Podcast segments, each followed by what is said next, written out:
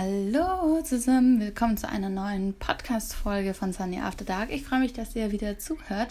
Heute würde ich gerne mal wieder ein Business-Thema ansprechen. Ich glaube, das kommt ein bisschen zu kurz und so wie ich das sehe, würde euch das ähm, sehr interessieren. Deshalb heute mal äh, aus dem Thema Arbeit, Business, Motivation, Mindset etc. Ähm, Wer von euch musste schon mal eine Präsentation halten? Oder wer von euch musste schon mal vor einer Gruppe sprechen und etwas vortragen? Wer von euch musste schon mal ein Meeting halten? Oder wer von euch musste schon mal irgendeinen kleinen Teilprozess ähm, vorstellen oder den Fortschritt der eigenen Arbeit? Ich glaube, irgendwas davon es trifft auf einen immer zu. Und jetzt ist meine nächste Frage, Fällt euch das schwer?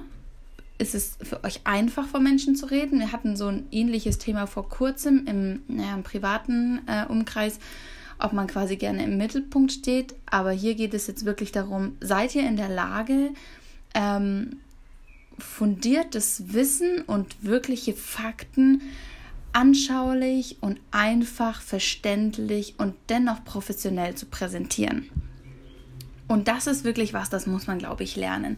Also es gibt sicherlich Menschen, die haben da ein Händchen dafür und können das präsentieren, aber ich kenne genug Leute, denen ich zuhöre, wo ich sage, wow, die können einfach frei reden und es wirkt so leicht und locker.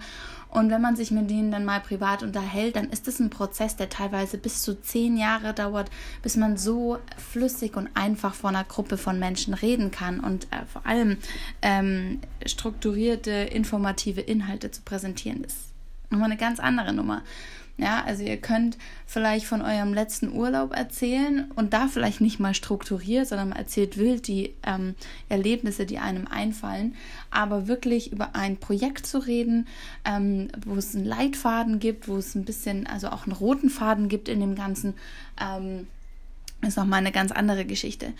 Und ähm, ich bin das erste Mal damit konfrontiert worden in der Schule, genau, ja.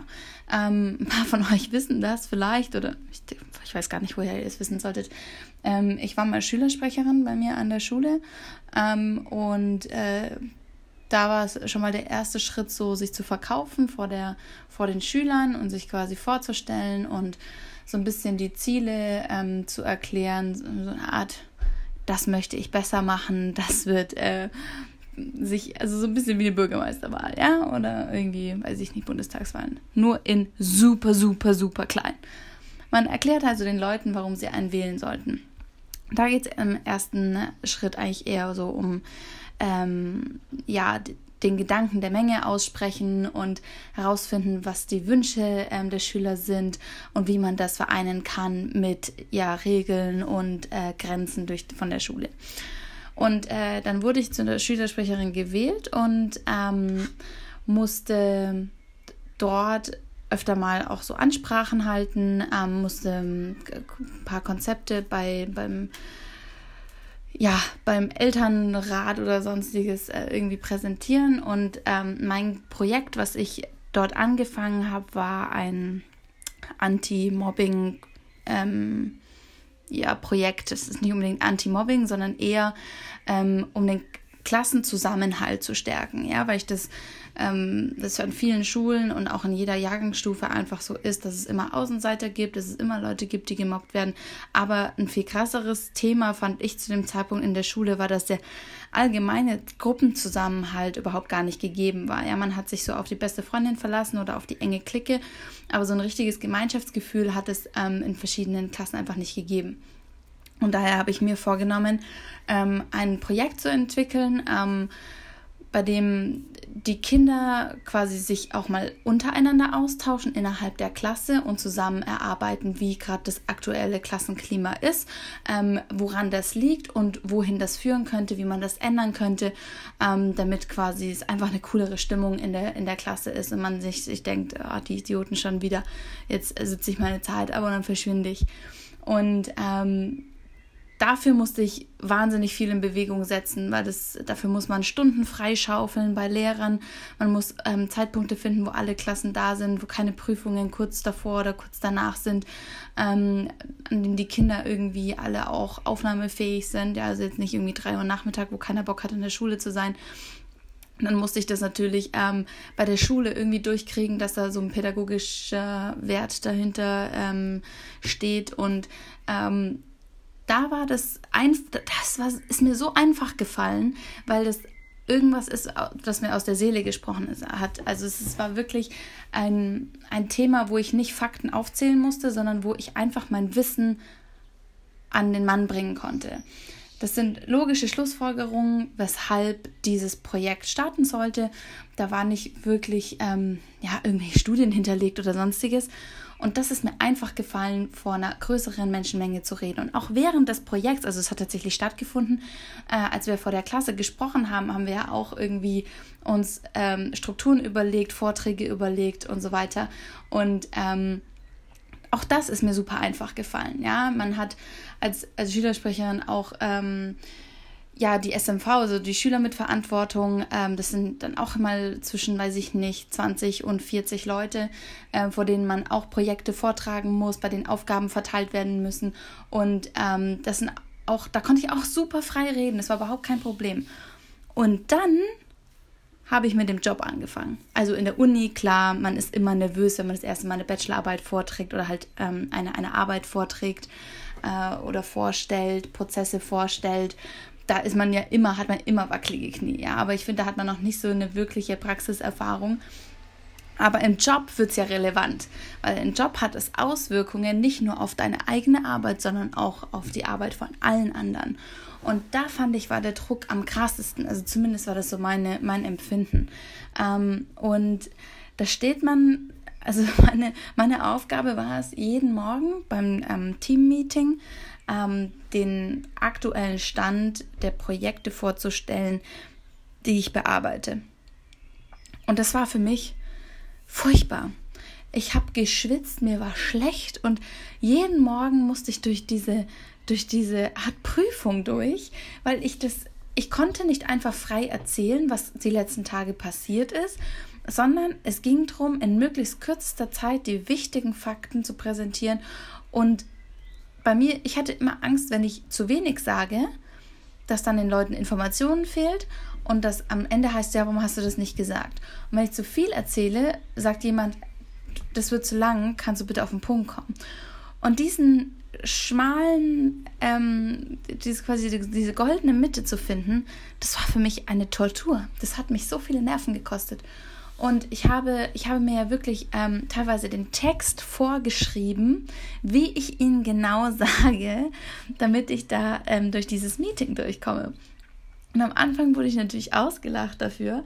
Ähm, und das hat man halt so belächelt oder es war immer so, ja, warum kriegt sie das immer noch nicht hin? Warum kriegt sie das immer noch nicht hin? Und ich hatte einfach so Angst vor dieser Prüfung, weil ich natürlich wusste, dass die anderen eigentlich über das Projekt auch Bescheid wissen und es für mich einfach eine Übung ist, solche Sachen vorzutragen, damit sie irgendwann nicht mehr nachgucken müssen, ob das alles stimmt, was ich sage und ob ich irgendwie noch eine Deadline vergessen habe oder sonstiges.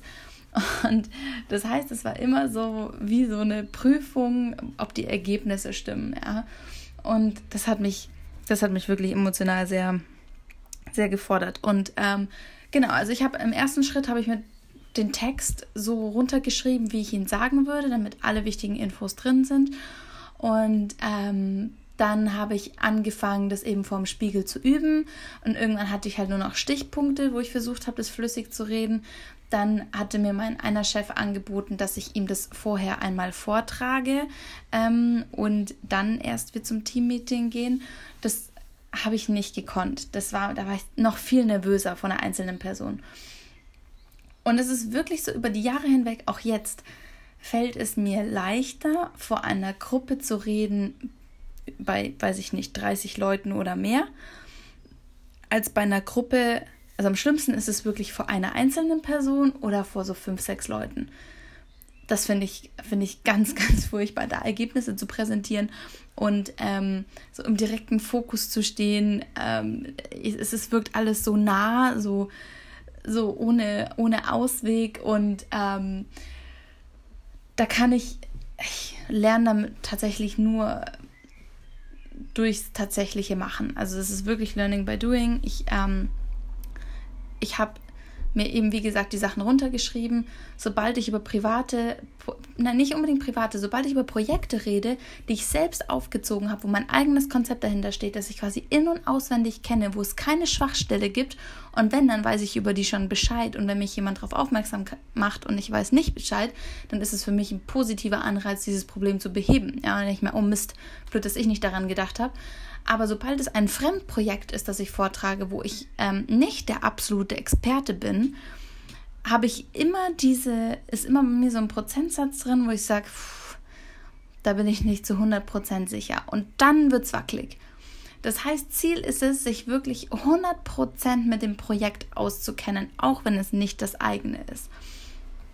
Und das geht über Recherche, über Erfahrung, über Fragen, über äh, Meinungen einholen, über, ähm, ja, solche Sachen. Dass, dass einfach ihr zu 100% über das Projekt Bescheid wisst.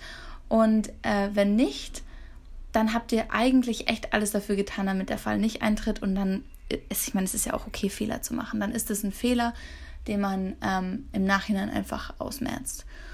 Genau, also das sind meine drei Tipps, wie ich ähm, das gelernt habe, besser vor einer Gruppe von Menschen zu sprechen und Projekte zu präsentieren. Gerade wenn ich meine eigene Arbeit präsentieren muss oder mich selbst verkaufen muss beim Kunden, ist es immer so, da stehe ich ja wirklich nur vor ein, zwei, drei oder vier Leuten. Und das ist für mich immer, immer noch dieses Gefühl von einem Kreuzverhör. Aber letzten Endes sage ich mir davor immer eigentlich den, immer den gleichen Satz Du wurdest hierher bestellt, weil du der Experte auf deinem Themengebiet bist. Und das rede ich mir ein und dann gehe ich da rein und bin selbstbewusst, präsentiere mein Zeug und wenn mich jemand eine Frage stellt, dann antworte ich völlig aus dem Bauch heraus kommen die richtigen Antworten und ich weiß, was ich zu sagen habe, weil ich der Experte bin. Das muss man sich einfach immer wieder sagen. Und ähm, wenn ihr nicht der Experte seid für diese eine Frage, dürft ihr auch ganz offen sagen, dafür weiß ich, bin ich nicht der Experte, aber ich kenne jemanden, der darüber Bescheid weiß und ich gebe euch dazu noch eine weitere Info demnächst. Oder ich muss dazu noch eine Sache recherchieren, da kann ich euch später zu noch Info geben. Und das, ähm, das ist auch völlig legitim und das akzeptieren die Leute auch einfach. Und ja, also Schreibt euch, wenn ihr wirklich so ultra nervös seid, schreibt euch runter, was ihr genau sagen würdet. Übt das vor dem Spiegel jeden Morgen immer wieder. Dann lernt irgendwann nur noch mit Stichpunkten auszukommen. Tragt es vor Freunden, Familie oder irgendwelchen Kollegen vor, wenn ihr euch das traut. Ich habe es mich nicht getraut. Ähm, und sammelt Erfahrung. Ganz wichtig, sammelt Erfahrung. Meine nächste Challenge wird sein, dass ich ja wieder zu diesen Meetups gehe, ähm, wo es immer um bestimmte Themengebiete gibt, zum Beispiel Elevator Pitch. Wie ähm, pitcht man seine Idee richtig? Wie verkauft man sich selbst gut? Ähm, wie erarbeitet man einen Businessplan? Und da werden auch Leute oft vorgeholt, sodass man seine eigenen, ähm, dass man selbst einmal das probieren darf. Und da habe ich mich ja immer zurückgehalten habe mich nie getraut. Und das wird jetzt meine nächste Challenge sein, mich da einfach ein bisschen öfter zu trauen, Erfahrungen zu sammeln, in einem Rahmen, wo es mir keiner übel nimmt.